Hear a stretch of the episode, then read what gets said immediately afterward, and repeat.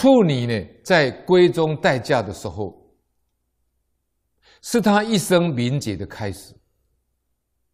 如果遇到丧失良心的人，破坏她的名节，那么她的父母及亲戚都会感到惭愧，而觉得脸上无光。即使有人将她娶走，往往在事情败露的之后。龙就是被赶回家，所以常会因为羞愧气愤而丧失生命。啊，纵使是结婚的时候能够瞒过夫家，自己心中呢也会经常感到羞辱、惶恐。最重要是贞节已经亏损了。经过千年也无法洗清啊！凡是有良心的人，应该要深深引以为戒。那么这一段里面呢，啊，我们要来探讨这一段很重要，因为这一段一般都会换。我以前在。内湖分局的时候，我当副分局长，我就批了一个公文。现在色情泛滥到什么程度呢？你知道吗？现在不是台湾，是全世界都是这样。我在内务分局，我们内务地区这个地方算是高级住宅区，就水平比较高的、收入比较高的人，大部分。都住在内湖这个地区，因为它这个地方的整个社区规划非常的好。那我在内湖分局当副文局的时候，我批了一件公文，啊，就是未成年少女被性侵的事情，这个在法律上是被禁止的，而且罚得很重。就未成年的少女，她如果被性侵的话，这个罪很重。那问题是性侵这位未成年少女的是国中二年级的学生啊，国中二年级才十四岁而已，所以现在也有十四岁、十五岁少年妈妈的啊，怀孕的啊，你就可以想象这个事情到底严重到什么程度啊？啊。那这这这这一对国中的情侣啊，在国中二年级而已，十四五岁而已。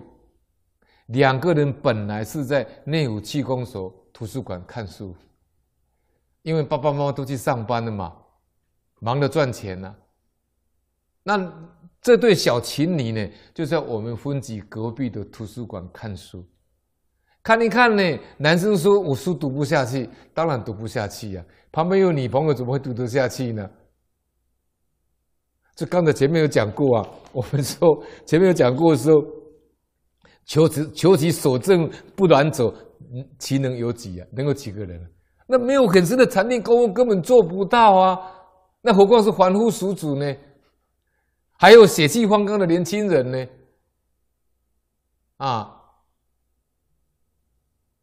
所以现在堕胎非常的普遍，堕胎非常的多，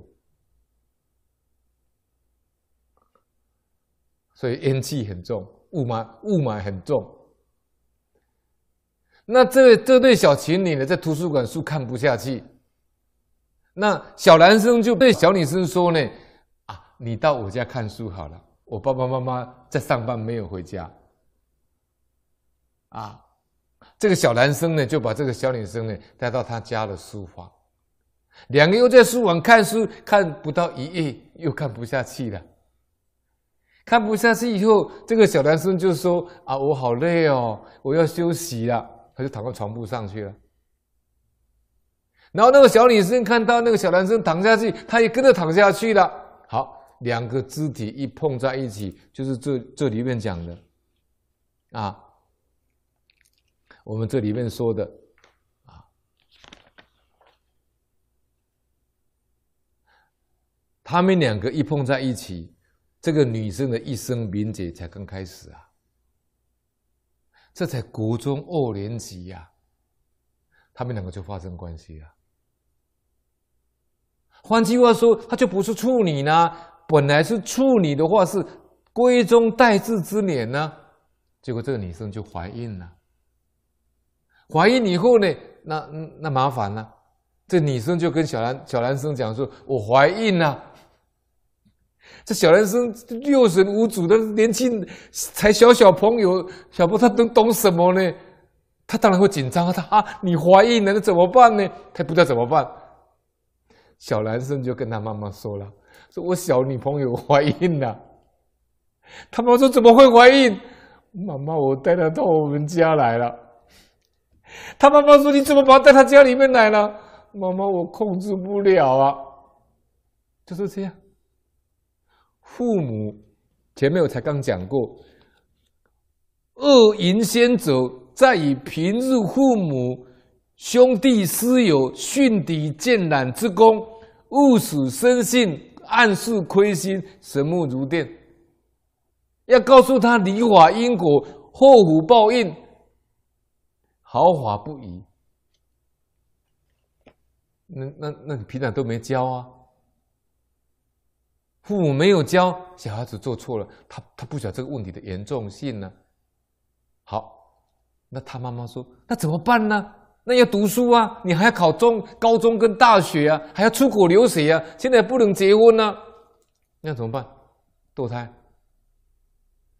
这个小男生的妈妈，小男生跟着他妈妈，带着小女生，跟家长先讲好，跟对方的家长先谈和，谈和以后，带小女生到妇产科诊所堕胎，用六千块把它堕掉。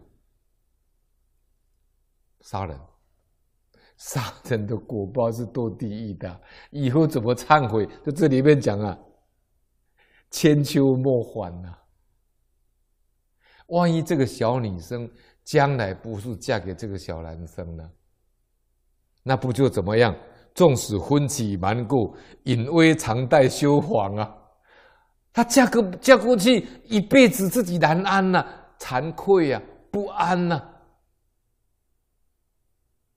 当然，现在礼节都没有了，搞不好连羞愧心都没有了，啊，他也就不会有隐微常带羞黄啊，羞愧彷徨啊，大节已亏啊，千秋莫还。